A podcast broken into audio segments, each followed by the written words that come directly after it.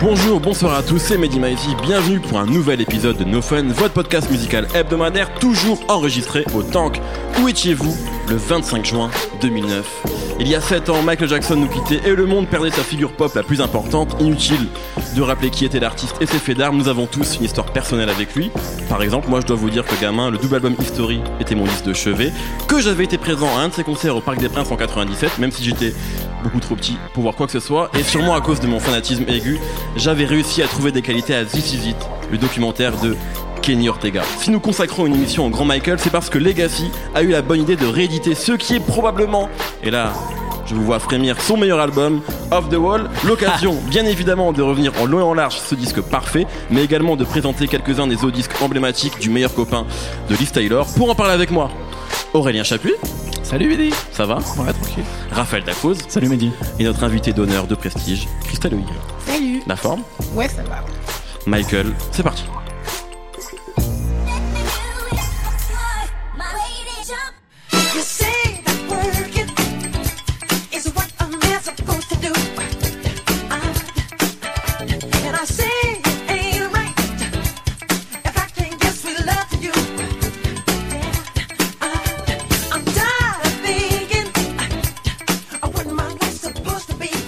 Day and Night, quel morceau. Euh, Raphaël, je crois que toi, avant de parler du disque, tu voulais revenir un petit peu sur la période post-Jackson 5 et notamment la rupture avec la Motown, etc. Avant, avant de sortir Off the Wall, euh, on l'oublie très souvent. Michael avait sorti quatre albums solo. Aujourd'hui, je pense que la plupart des personnes sont à peu près incapables de citer le, le- le nom de ces albums. Est-ce que- l'époque- est-ce que- est-ce qu'on veut faire un test? Quelqu'un sait le faire ou pas ici? Il y a un truc avec B. Il y a, il y a Ben, il y a Ben, Ben.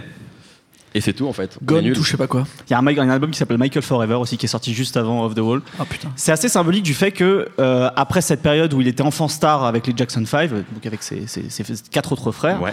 euh, il a eu une petite traversée du désert, Michael, au niveau inspiration. Ça correspond aussi quelque part à sa crise d'adolescence, je pense. Euh, il, a, il a- il a souvent été euh, dit qu'effectivement, il avait une, une petite euh, crise de confiance au moment de l'adolescence. Sa voix changeait. Euh, et puis, euh, quelque part, toute cette euh, époque bénie des grands tubes de la Motown, qui s'est transformée dans les années 70 avec des albums euh, allez, expérimentaux, ou en tout cas qui essayaient de, de changer la soul. What's Going On de, de Marvin Gaye, Ouais. euh, Inner Visions de, euh, Stevie Wonder. de Stevie Wonder notamment, qui, qui ont essayé de repousser un petit peu les limites de ce qu'avait été le, le rhythm and blues et la soul dans les- à la fin des années 60, le début des années 70. Bah, Michael est passé un petit peu à côté de tout ça parce que euh, il était peut-être trop jeune aussi pour, euh, pour arriver à ce genre de- d'évolution personnelle. Euh, et donc, en quelque sorte, Off the Wall, ça a été euh, une libération pour lui. Et ça a été aussi le moment où il a pu prouver qu'il était capable. euh, déjà, il n'était plus signé chez Motown, puisque l'album, c'est le premier album qui sort chez Epic. Chez Epic. La, la maison 10 qui va le suivre en- ensuite toute sa carrière. Euh, voilà, c'est c'est- pour lui, je pense que c'est une- un, un moyen de se libérer de, de cette image d'enfant des Jackson 5 et d'enfant de la Motown. Et euh, on, en- on aura l'occasion d'en discuter dans quelques minutes. Mais pour moi, c'est vraiment un album de, voilà, de la libération et de l'émancipation. C'est un- quelque chose qu'on retrouve d'ailleurs dans les thèmes du disque, hein, qui, Mhm. qui sont euh, très prégnants.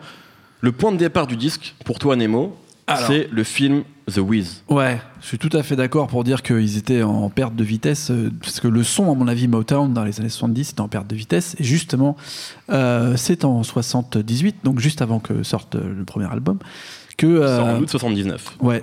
Et donc euh, que Michael Jackson se retrouve au casting d'une comédie musicale filmée qui s'appelle The Wiz, qui est en fait une version un peu euh, funk, euh, soul de, euh, du Magicien d'Oz. Avec Diana Ross. Voilà, Dans dans le rôle principal Dorothy, c'est Diana Ross. Et Michael Jackson joue The Scarecrow, donc le l'épouvantail, le fameux épouvantail avec l'homme de fer. Il y a- il y, a même genre le, le fameux magicien, c'est Richard Pryor qui le joue. C'est un film quand même de Sidney Lumet, donc on est sur du gros cinéma les mecs. hein, non mais vraiment, et Non, vrai. je le répète, ce qu'on parlait hors antenne, le scénariste c'est Joel Schumacher, réalisateur de Batman, Batman et Robin. Bon, c'est un peu dur de résumer sa carrière à ça, Y a pas mais que ça. voilà, c'est le cas. Mais euh, concrètement, euh, le film a été un sacré four, il n'a pas trop fonctionné, mais euh, la prestation de Michael Jackson a été vraiment plébiscitée par tout le monde. Euh, faut savoir que Michael Jackson avait, euh, pour le rôle, euh, étudié le mouvement des panthères, des gazelles et des singes dans la savane pour arriver à avoir une danse et une particularité. C'est la méthode pire que De Niro encore. Non mais c'est vrai, il, il était dans un délire où vraiment il voulait faire de la comédie musicale. Et d'ailleurs, à mon avis, tous ces mouvements de danse que tu te retrouves après, que d'ailleurs Fred Astaire disait genre, ouais, c'est génial ce qu'il fait. Euh, on retrouve vraiment des, des, des, des- des mouvements de ce que je pouvais faire auparavant. Et aussi West Side Story qui a été super important, je pense, pour lui. Tu sens que ça, le déclenche vers autre chose de ce qu'il veut faire avec sa carrière solo. Et surtout, euh, le producteur arrangeur de la bande son, euh, l'orchestration de ce film, c'est Quincy Jones qui va avoir une relation particulière avec Michael Jackson, qui va trouver qu'il a vraiment un talent exceptionnel, ça va fonctionner vraiment bien, et c'est là là qu'ils vont décider de bosser ensemble sur euh, la, la plus grosse série d'albums euh, d'histoire de la Sur trois musique, albums. qui sera les trois, enfin voilà, les trois plus importants à mon avis albums. Mais on en reparlera plus tard. On en reparlera. Euh, Christelle, justement, sur le disque, toi, Off the Wall, euh, comment tu décrirais ce disque-là?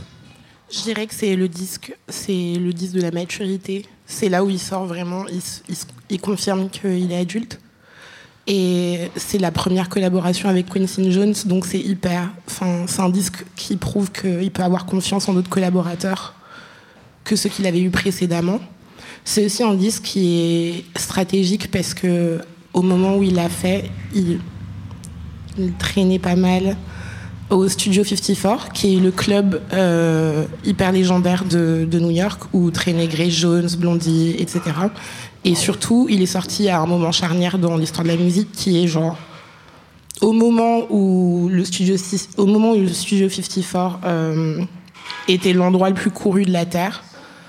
Il y avait aussi ce- cette rencontre entre le hip-hop, le disco, le post-punk et toutes ces choses qui se réunissaient. Et je pense que juste le fait de voir des performeurs euh, se produire de façon ultra libre dans ce club l'a inspiré. Ouais. Ouais. Et, euh, et c'est un album aussi où il a fait sa première collaboration avec Paul McCartney. Tout à fait. Euh, donc euh, c'est ça a aussi été Qui a, qui a écrit aussi sur le disque, hein, Paul McCartney, qui a fait Ouais. partie des gens oui qui a fait partie qui, a- est un des producteurs du disque et donc ça prouve Comme aussi Steve Wonder d'ailleurs, pardon. Steve Steve Wonder. Wonder aussi Et Rod, euh, Rod Et-. Et en fait, le truc, c'est que ça ouvre, en fait, ça confirme bien l'idée que Michael Jackson veut faire partie d'un panthéon, en fait. Et juste avant de faire ce disque-là, il a, il a apparemment, il aurait apparemment écrit une sorte de petite note. Absolument. Je Oui. voulais qu'on en parle, donc tu fais. Ok, il a écrit une sorte de petite note que qu'une de ses amies, une de ses anciennes amies de la Motown a, a récupérée, où il expliquait que après tout ça, il entendait en fait entrer dans une période de transition et en fait juste être l'artiste qu'il a toujours voulu être, c'est-à-dire être controversé et en même temps être dans le perfectionnisme ultime et euh, ne pas donner d'interview. Il avait tout prévu en fait.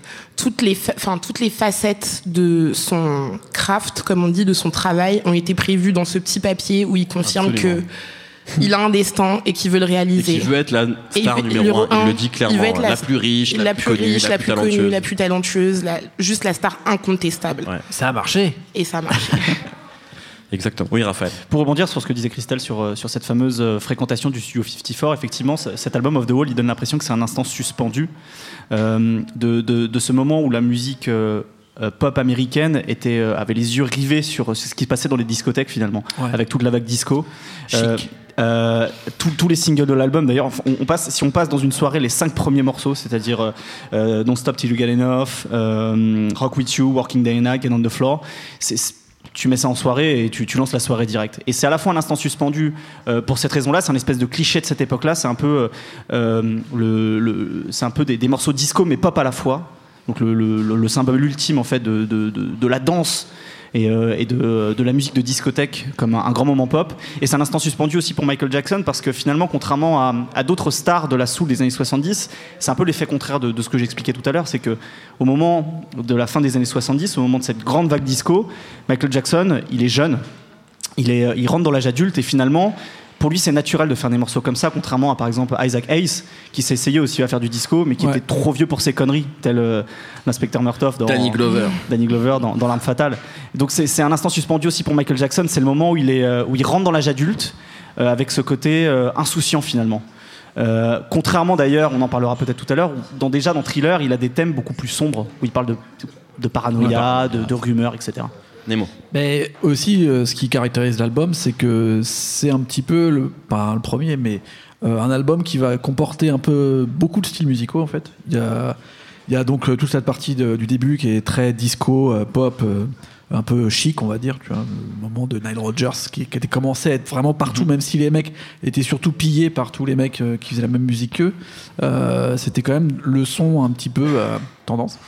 Et euh, il y a voilà, il y a les morceaux avec Paul McCartney qui est vraiment plus balade euh, pop. Il y a le morceau avec Steve Wonder, avec Kenny Pitt qui est juste euh, du jazz. Mm. Donc on se rend compte que Michael Jackson il peut aussi avoir une voix à la Ella Fitzgerald ou à la Frank Sinatra C'est sur aussi des là où trucs. il est vraiment euh, commence à être reconnu en tant que chanteur. Ouais, et c'est ça. On en parlait peut-être, enfin même s'il a toujours une, extraordinaire voix, que ça Ouais, ouais. un super performeur, mais on a commencé vraiment à le reconnaître à ce, moment-là aussi. Ouais, puis ça, ça montrait surtout une palette super large et qui était cohérente. C'est-à-dire que Quincy Jones, avec Michael Jackson, avait réussi à bosser sur un album qui allait dans plein de directions différentes, mais qui restait bah, ce qu'on a appelé le style de Michael Jackson en fait. Il avait inventé finalement la pop moderne, qui était un mélange de euh, toutes euh, les musiques euh, black des années 60-70, et il allait en faire un- une sorte de, vra- de vraie synthèse pour, euh, pour en faire finalement la, la musique pop des années 80 quoi. Christelle?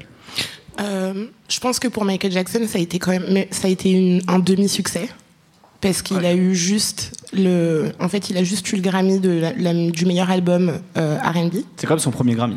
C'est quand même son premier Grammy, donc Mais je pense qu'il c'est était pas encore le content. raz-de-marée qu'il va y avoir un peu après. Exactement. Il était, je pense qu'il était content de son Grammy, mais il faut aussi garder en tête que il a. hum, C'est une époque où les radios et les programmes sont vivent une vraie ségrégation. Bien sûr. Et je pense que d'une certaine façon, gagner ce Grammy dans cette catégorie-là l'a- a montré les limites en fait de ce qui de, de ce qui lui était donné de faire. Et je pense que c'est à ce c'est si il avait si tout simplement il avait eu tous les Grammys maintenant, je suis pas sûre qu'en fait on aurait eu Thriller et que ça aurait explosé autant en fait. Et euh, je pense que c'est le fait d'avoir été circonscrit qui l'a forcé, exactement la frustration, qui l'a forcé à dire non mais je peux faire encore mieux et genre je peux repousser les, les barrières jusqu'à ce que vous oubliez carrément que euh, c'est de la musique noire en fait. Merci au Grammy de nous avoir donné euh, Thriller. J'ai cool. l'impression qu'on parle de Kanye West. Pardon. Euh, justement, on enchaîne tout de suite avec Thriller.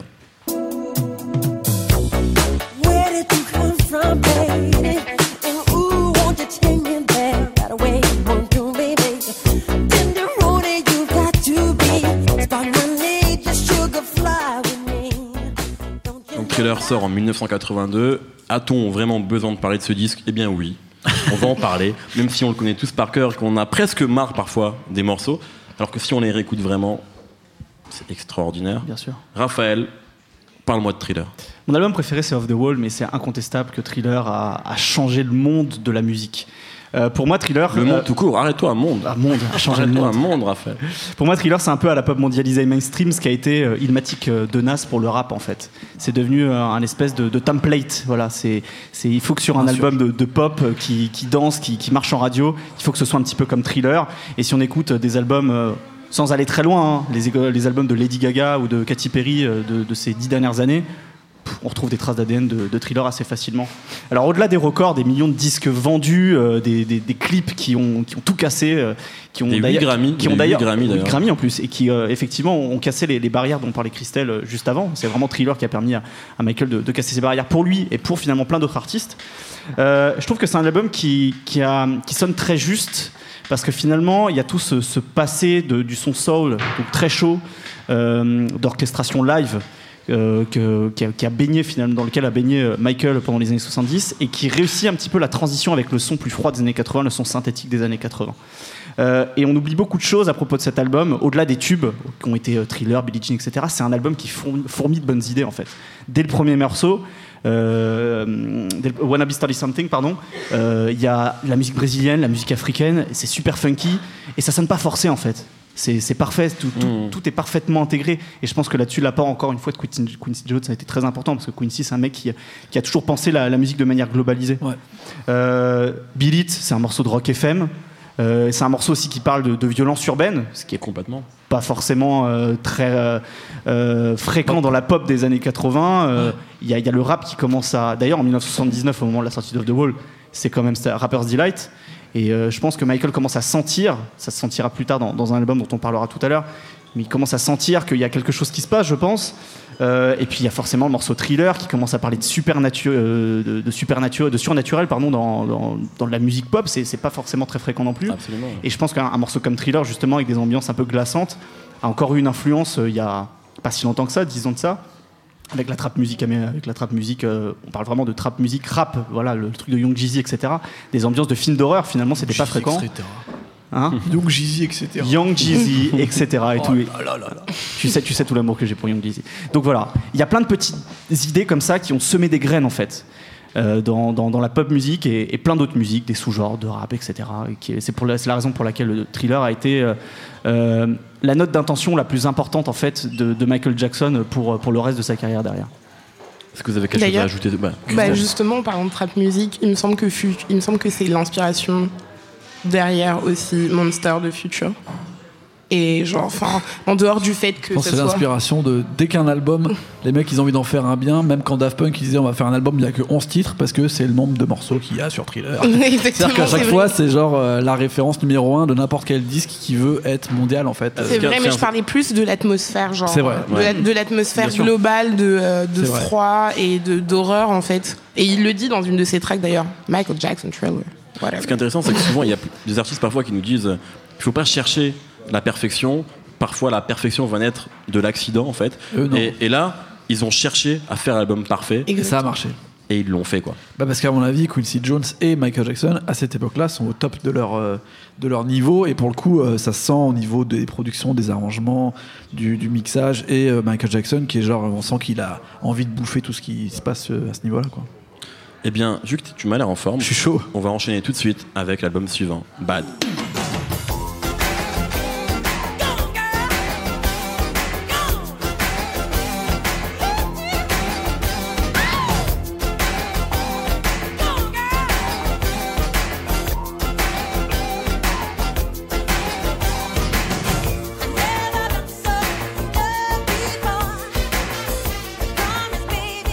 On, on est vraiment déçus que les extraits soient aussi courts. hein. Donc, Bad, qui est euh, le troisième album avec Quincy Jones, Ouais. hein, qui, qui sort en Epic. 1987, sur Epic, et le troisième album sur Epic, tout à fait. Euh, Nemo. Eh bien, je voudrais défendre cet album, parce qu'il a souvent été décrié, en tout cas à l'époque, comme étant une semi-déception, parce qu'on sortait de Thriller qui avait vendu 80 millions d'albums. 80 millions d'albums, Mike- sur la longueur, déjà à l'époque, il en avait vendu 60 millions, je crois. Et il avait dit, avec cet album, Bad, je veux dépasser les 100 millions d'albums vendus. Au final, il en a vendu 20, 30, maximum 40 avec le temps. Donc c'était une déception, et même pour les gens, après ce qui s'était passé sur euh, Thriller, euh, bah, les gens étaient quand même avec une pointe de déception. Moi, je voudrais dire que c'est quand même un album où il y a à peu près 9 singles sur 11, 9 qui ont été clippés quand même. C'est le premier album. incroyable, ça. hein. C'est le premier album à avoir autant de vidéos. Toutes les vidéos sont entrées et tous les morceaux ont été chartés. C'est-à-dire que tous les morceaux ont été dans le top 10 au moins 5 semaines, voire des fois 50 semaines, quand on parle de Bad ou euh, de Man in the Mirror ou euh, bien sûr euh, Smooth Criminal. C'est la dernière collaboration avec Quincy Jones. C'est aussi le moment où euh, Michael Jackson va s'émanciper encore plus de l'implication de Quincy Jones parce qu'il va être vraiment coproducteur de tous les morceaux. Il va écrire de plus en plus et tu sens qu'il a euh, ce début de, de, de fric, de genre euh, ça y est, c'est devenu la plus grosse star de l'histoire. Donc il a les médias sur lui, il peut plus traverser un trottoir sans que il y ait des millions de gens qui lui tombent dessus. Et tu sens dans les thèmes de ces morceaux qu'il a ce qu'on va appeler Michael Jackson, quoi. C'est-à-dire la paranoïa, Leave Me Alone, moi je veux aller jouer euh, avec les enfants euh, chez Mickey, tu vois. Et, euh, j'en ai rien à foutre de vos histoires, de, tu vois. Et ça, ce personnage-là, il est créé dans Bad. Et en même temps, c'est aussi le moment où il devient l'artiste total, exceptionnel, parce que on peut pas parler de Bad sans parler des vidéos et de trois films à mon avis. Donc il y en a un avant, un au moment où ça sort et un après. Celui d'avant c'est Captain EO, c'est l'attraction qu'il va faire pour Disneyland, qui va être, euh, qui va faire donc en 86. C'est quand même, c'est quand même, c'est quand même réalisé par Francis Ford Coppola, qui est en galère de thunes de psychopathe, donc il accepte à peu près tout ce qui se présente. Mais les années 80 pour Coppola, c'est pas la, meilleure misère, c'est la misère. Mais ça, enfin, je veux dire, John Landy c'était sur euh, Thriller. sur Thriller. Là, il se retrouve avec Francis Ford Coppola après avoir fait Sidney Lumet. Et après, il- après, il y aura Scorsese. Et oui, justement, c'est ce que j'ai parlé. Et, et donc là, il fait quand même un film un peu de science-fiction 3D avec de la 4D parce qu'il y a de la fumée qui sort et tout. Tu le vois carrément dans un délire vraiment où on sent qu'il prend son pied avec euh, des, des- des petits monstres et tout. C'est de la science-fiction. Enfin, il est vraiment dans son truc. Et tu sens que Bad va, va aussi euh, bénéficier de ce, travail qu'il a fait en fait en termes d'univers. Euh, parce que voilà, quand Bad sort, il fait quand même un, un mini-film. C'est quand même le seul qui pouvait faire ça à l'époque. Mini-film réalisé par Scorsese. C'est vrai qu'on parle beaucoup de musique, mais l'influence de Michael sur l'image, elle est évidemment euh, C'est le premier artiste total. essentielle et on pourrait en parler pendant des heures. C'est vraiment Avec premier Wesley artiste Snipes. total. Ouais, ouais, Ouais, Wesley Snipes. Enfin, c'est un mélange de. Quand tu parles de, de Bat, t'as l'impression que c'est un mélange entre New Jack City et Good Will Hunting, quoi. Tu crois que c'est c'est genre, c'est genre Gus Van Sant, tu vois? Genre le mec qui sort de l'é- de de l'école euh, pour les jeunes surdoués blancs et tout, et il prend le métro, Ouais, et puis ça. se la- Et après, coup, il se retrouve à les blancs et il se retrouve à Brooklyn, et là les mecs ils font T'as vu, t'as changé et tout. Est-ce que t'es bad encore? Est-ce que t'es bad enough? Et là il met son putain de cuir et il t'explique que lui, il est bad. Parce que, voilà, tu vois, c'est une réponse à tous ceux qui disent il est devenu soft, que c'est devenu le meilleur copain des. Ça avait causé des railleries d'ailleurs, euh, parce que je me souviens qu'Alel J avait fait un morceau qui s'appelait Who's Bad? Bah oui. En disant, ouais, tu trompes personne non Et plus. D'ailleurs, il le dit que quand il était avec euh, Scorsese à Brooklyn, euh, c'est la première fois qu'il remettait les pieds dans un quartier chaud. Il était là, genre, c'est vraiment comme ça que les gens y vivent? Tu vois, même lui, il était perdu. Ouais, ouais. C'était comme un enfant qui débarquait dans un truc incroyable, quoi. Mais ça, c'est le deuxième truc qui est super important, à mon avis, dans, dans Bad. Et le troisième, c'est le film qui sort juste après. Et là, je dis au chef-d'œuvre, Moonwalker. Tellement. Non, un film tellement. exceptionnel, Moi, un mélange de euh, live, de live de Man in the Mirror, suivi de medley de live, suivi de clip Suivi où il dit, danse avec un robot. où il dit laissez-moi tomber, laissez-moi tranquille, et après tu te retrouves dans le making of du clip où il y a des gens en pâte à modeler, dont un lapin, il se retrouve à faire un clip, donc comme dans un cartoon, on dirait que c'est Bibi et le coyote et tout, et après il se retrouve dans un truc avec des enfants, et là t'es dans un film de Spielberg, et il se retrouve à faire Smooth Criminal, qui est genre la meilleure vidéo de l'histoire, où en plein milieu il coupe le morceau, et t'as genre, je sais pas, 20 secondes où on sait pas ce qui se passe, il y a un silence, t'entends Michael qui fait Ah T'as un chat qui marche sur un piano et après il commence à juste bouger la tête comme ça et tout. C'est juste Le truc, c'est. Alice au pays des merveilles en fait. C'est la seule personne qui peut faire ça. Et après, il se transforme en robot magique pour essayer de tuer le méchant qui est Joe Pesci avec une petite queue, C'est vrai qu'il y a Joe une petite queue de japonais. Je pense que ça, ça à, à- à lui-même, ça, ça. Et en plus, l'ambiance musicale de ce film, qui est un- de, de- de cet album et de ce film, qui est incroyable, qui me rappelle moi les films de Mel Gibson, de Bruce Willis. Tu sais, les basses slappées électroniques comme l'intro de Seinfeld, tu vois. Et ça, Arrêtez. ça reste vraiment un truc. Laissez-le, laissez-le. Là, il est vraiment, il est parti là. Il est en mode Young Thug, en fait. Il mettait des bouts d'idées partout comme ça. Pour moi, c'est vraiment le moment où il devient un personnage de cartoon et c'est plus Michael Jackson, c'est devenu autre chose en fait. C'est devenu un personnage euh, pop, de comics, de. C'est le moment où il va commencer à faire un jeu vidéo. Euh, Moonwalker, ça sera un jeu vidéo. Ça sera aussi une BD 3D que tu vas regarder avec des lunettes. Enfin, tu vois, c'est le moment où il devient autre chose en fait. C'est un personnage euh, de fiction autant que c'est un personnage réel. Kanye West disait dans le morceau Power, c'est de la super-héros theme music. Ben en fait, c'est ça. Premier artiste total. Et c'est vrai que là, on- encore une fois, on voit que Kanye est là pour le, le- le moment moderne. Donc c'est dans une autre euh, optique parce qu'il y a beaucoup plus de stars, beaucoup plus de possibilités et tout. On voit qu'il est finalement sur le même truc. De toute façon, alors, L'artiste incompris, tu vois. un, un épisode de No Fun n'est pas un épisode de No Fun si on ne parle pas de Kanye West. Mais effectivement, à partir de Graduation, de toute façon, Kanye, ça a été son ambition, ça a été très Ah clair, c'est de devenir le Michael Jackson de sa génération. Merci Nemo. De rien. Ça, c'est Euh. ça, c'est un autre débat encore. C'est un autre débat, mais tu vas plutôt nous parler De de Dangerous. Dangerous.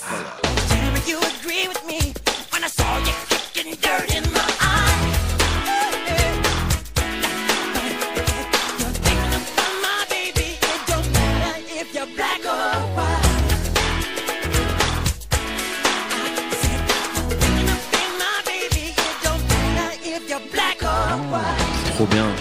C'est trop bien. Exceptionnel. Alors, Christelle. alors. Dangerous. Dangerous. 91. Dangerous, donc c'est le premier album qui marque un peu la rupture entre euh, Quincy Jones et, Ja- et, euh, Michael Jackson. Ouh là là. Non, mais c'est intéressant que tu parles de Tu peux me Janet. parler de Janet. Je sais, on va en parler après. Ah ouais, tu peux. Mais donc l'album est principalement produit par euh, Teddy Riley, qui est au, à ce moment-là un peu euh, l'équivalent de, je sais pas, disons Pharrell Williams, euh, Timbaland, ouais. de Timbaland ou de Pharrell Williams dans les années 2000, quoi. Et en fait, pour moi, le, la séparation avec Quincy Jones, c'était pas forcément quelque chose de douloureux ou quoi, mais c'était quelque chose qui allait de soi, en fait. Il me semble que Quincy Jones, à cette, à cette époque-là, il avait quand même 70 ans.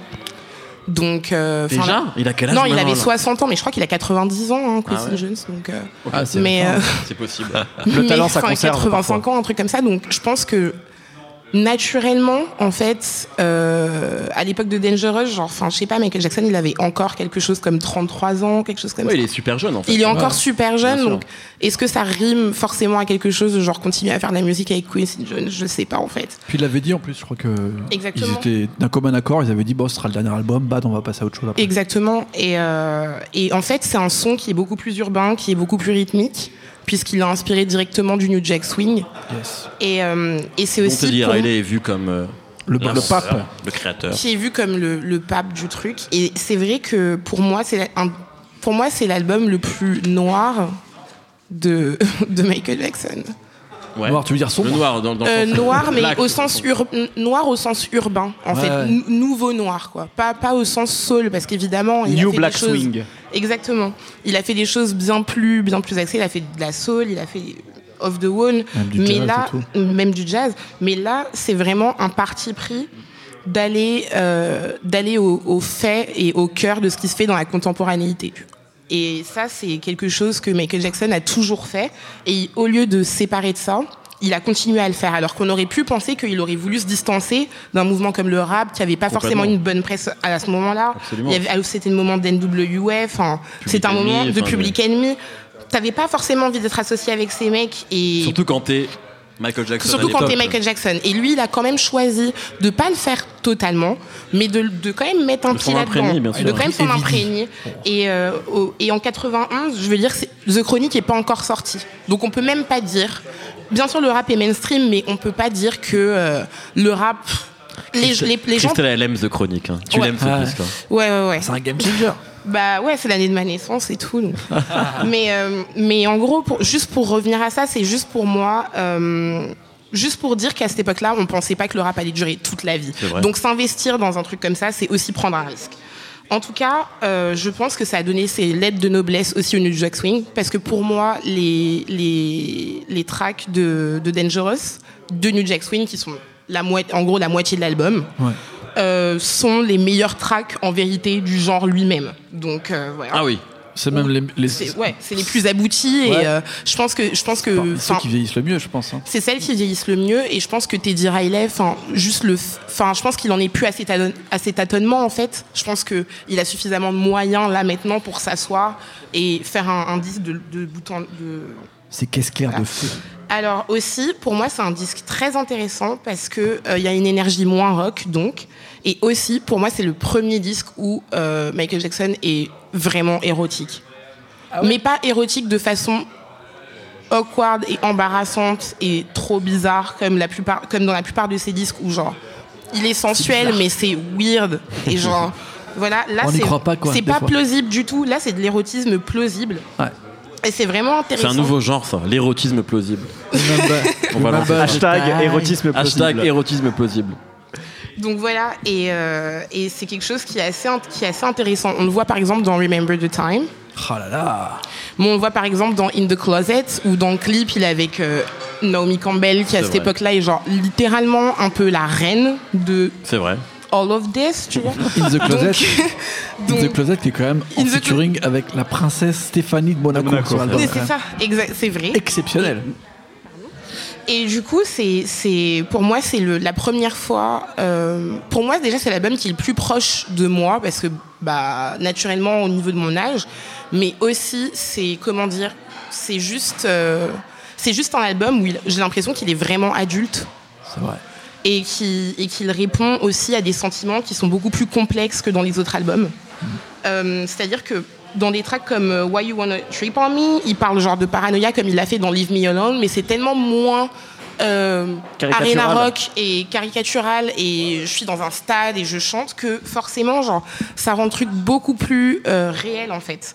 Et euh, il parle de ses frères aussi, il parle de cette propension aux gens à genre lui demander des choses, mais pas forcément lui demander des choses de façon financière, mais je pense lui demander des comptes, de rendre des comptes. Ah, Et euh, On parle de racisme aussi. il parle de racisme aussi. Et de manière Et- positive finalement, parce qu'un morceau comme vrai. Black or White, c'est un morceau très positif Oui, sur la c'est vrai. diversité en fait. Puis il y a un morphing de psychopathe à la fin. Ouais, Ah, le, ah, le clip, le fou. clip est Mais c'est exceptionnel. intéressant ce que tu viens de dire. C'est vrai qu'on on parle de morceaux et toi tu parles du clip. Effectivement, euh, très surtout pour vidéo, les gens. Non mais euh, c'est tout le monde en fait. Pour les gens, notamment notre génération. Moi, je suis un peu plus âgé que toi, Christelle, mais bon, Mm. je suis de Bon, 86. oui, voilà. Et en fait, tous ces tous ces morceaux-là sont pour nous, sont associés à leurs vidéos. En fait. C'est-à-dire Macaulay qu'on ne pense pas à Black, à Black or White sans penser à la vidéo. Billie Jean, j'en parle pas. C'est indissociable. Voilà, c'est et c'est la- c'est le premier artiste qui est comme ça en fait. C'est-à-dire que la vidéo est aussi importante que. Puis à chaque que fois, la j'ai ces l'impression- ces vidéos à chaque fois elles sont vraiment intégrées autant, tu vois, dans Black or White au début l'intro c'est avec Macaulay Culkin Ouais, qui ouais, vient de faire Ouais, Home Alone. C'était vraiment Cross. le défilé de Dans stars. James à la fin il y a Chris Cross qui sont là qui, qui font des trucs Il y a Michael. Jordan. Il y a Michael Jordan et Chris Cross ça veut rien dire. Il y a Michael Jordan dans, dans Jam, et Dans Jam. Pour moi, c'est. Bah, On est en c'est- 91. L'intro du disque. Jam, pour moi, c'est l'intro du disque, mais c'est aussi ce qui marque. Pour moi, la- ce qui va rester dans les générations futures, c'est euh, l'espèce de scat de Jam. Parce vrai. qu'en fait, c'est quasiment plus, il chante quasiment plus. dans Dangerous, ce qui me pose problème avec cet album, c'est que soit il chante quasiment plus et il fait un espèce de scat comme ça. Les seules, les seules chansons où il chante euh, bah, c'est In the Closet et Remember the Time. Et sinon, les, les chansons qui me posent réellement un, un- un cas de conscience, c'est Heal the World et Gone Too Soon. Ah ça c'est dur. Parce que c'est quand même des mélodies qui sont tellement, tellement mielleuses et tellement, tellement douces qu'elles contrastent de façon un peu. euh, ça, ça détonne en fait complètement avec le reste du disque en fait. Et pour moi, en fait, euh, euh, c'est ce qui a fait vraiment le. le- c'est ce qui a fait que Dangerous est pas reconnu comme un album. Il est reconnu comme un album qui est le qui marque le déclin de Michael Jackson. Pour moi, c'est son pic.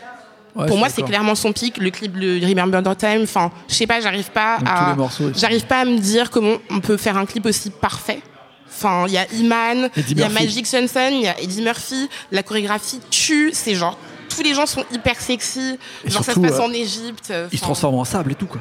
Ouais, de ouf. Et genre et en plus, c'est une, Terminator 2 quoi. c'est une des seules, c'est une des seules euh, reproductions de l'Égypte ancienne où il y a des noirs en fait. Genre aujourd'hui, enfin il y a- il y, a deux ans, il y a un film qui est sorti sur l'Égypte ancienne où littéralement genre C'est le pas, cast c'est pas comme- Taylor, quoi. Ouais Je voilà. pense euh, le film avec euh, Christian Bale et, Exactement. et c'est- Joel Edgerton. Exactement. Donc euh, je pense que genre il a toujours été en avance sur son temps. Et pour terminer, je pense que même si euh, Michael Jackson n'aura jamais la crédibilité artistique d'un Prince, je pense que genre on peut s'accorder sur le fait qu'il arrive toujours à être un caméléon et c'est ce qui fait vraiment sa force.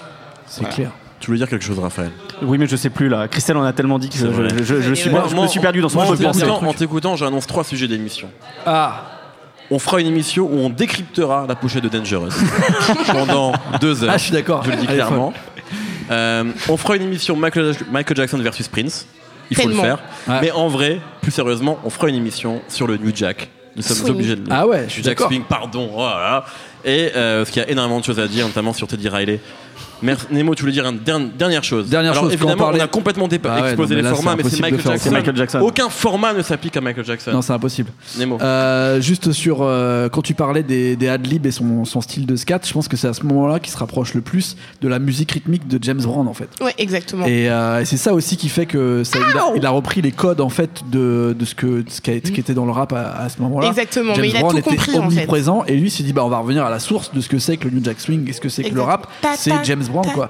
Et pour le coup il est que sur des impacts, sur des Ouais, sur des, du rythmique en fait des, des ad-libs quoi. Ouais. Et euh, c'est ça qui fait que. Dangerous c'est un truc fou. Je suis Ouais, très, de fou, je suis de très fou. content. Personne n'a parlé de son caméo de Man in Black 3. Ça me fait plaisir. Ah Alors, non, traditionnellement, dans l'émission, on finit avec un coup de cœur, en lien ou pas avec l'émission. Plutôt en lien, ça me ferait plaisir.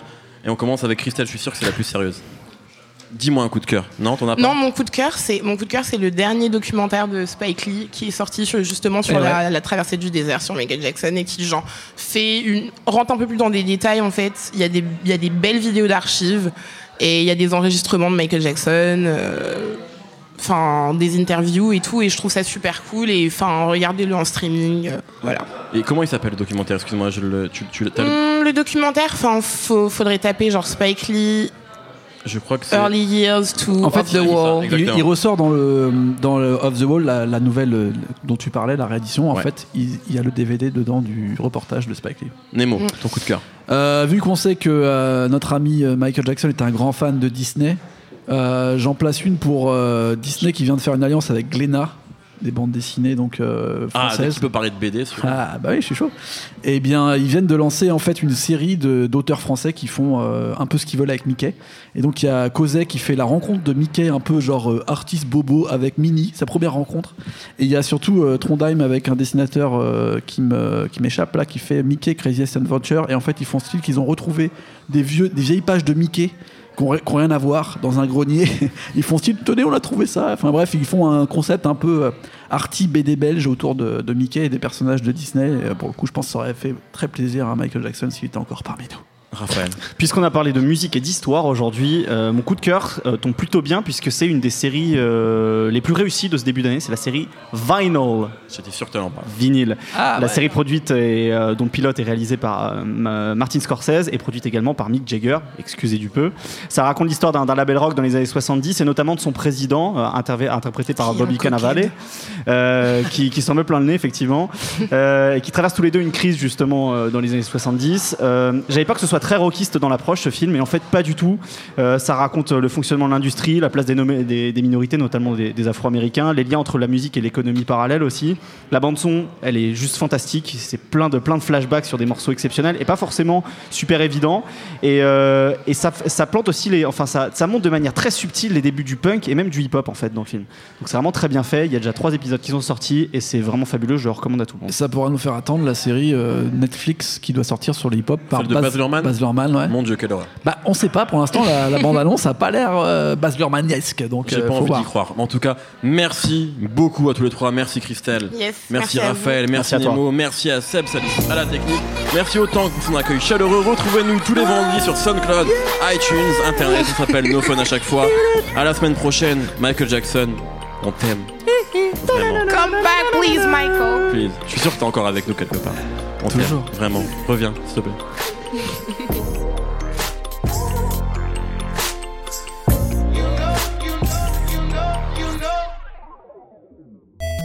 à tous, c'est Jean Z. No Game, le podcast jeux vidéo, c'est tous les mercredis sur iTunes, SoundCloud, Deezer, YouTube, Facebook et Twitter. À la semaine prochaine.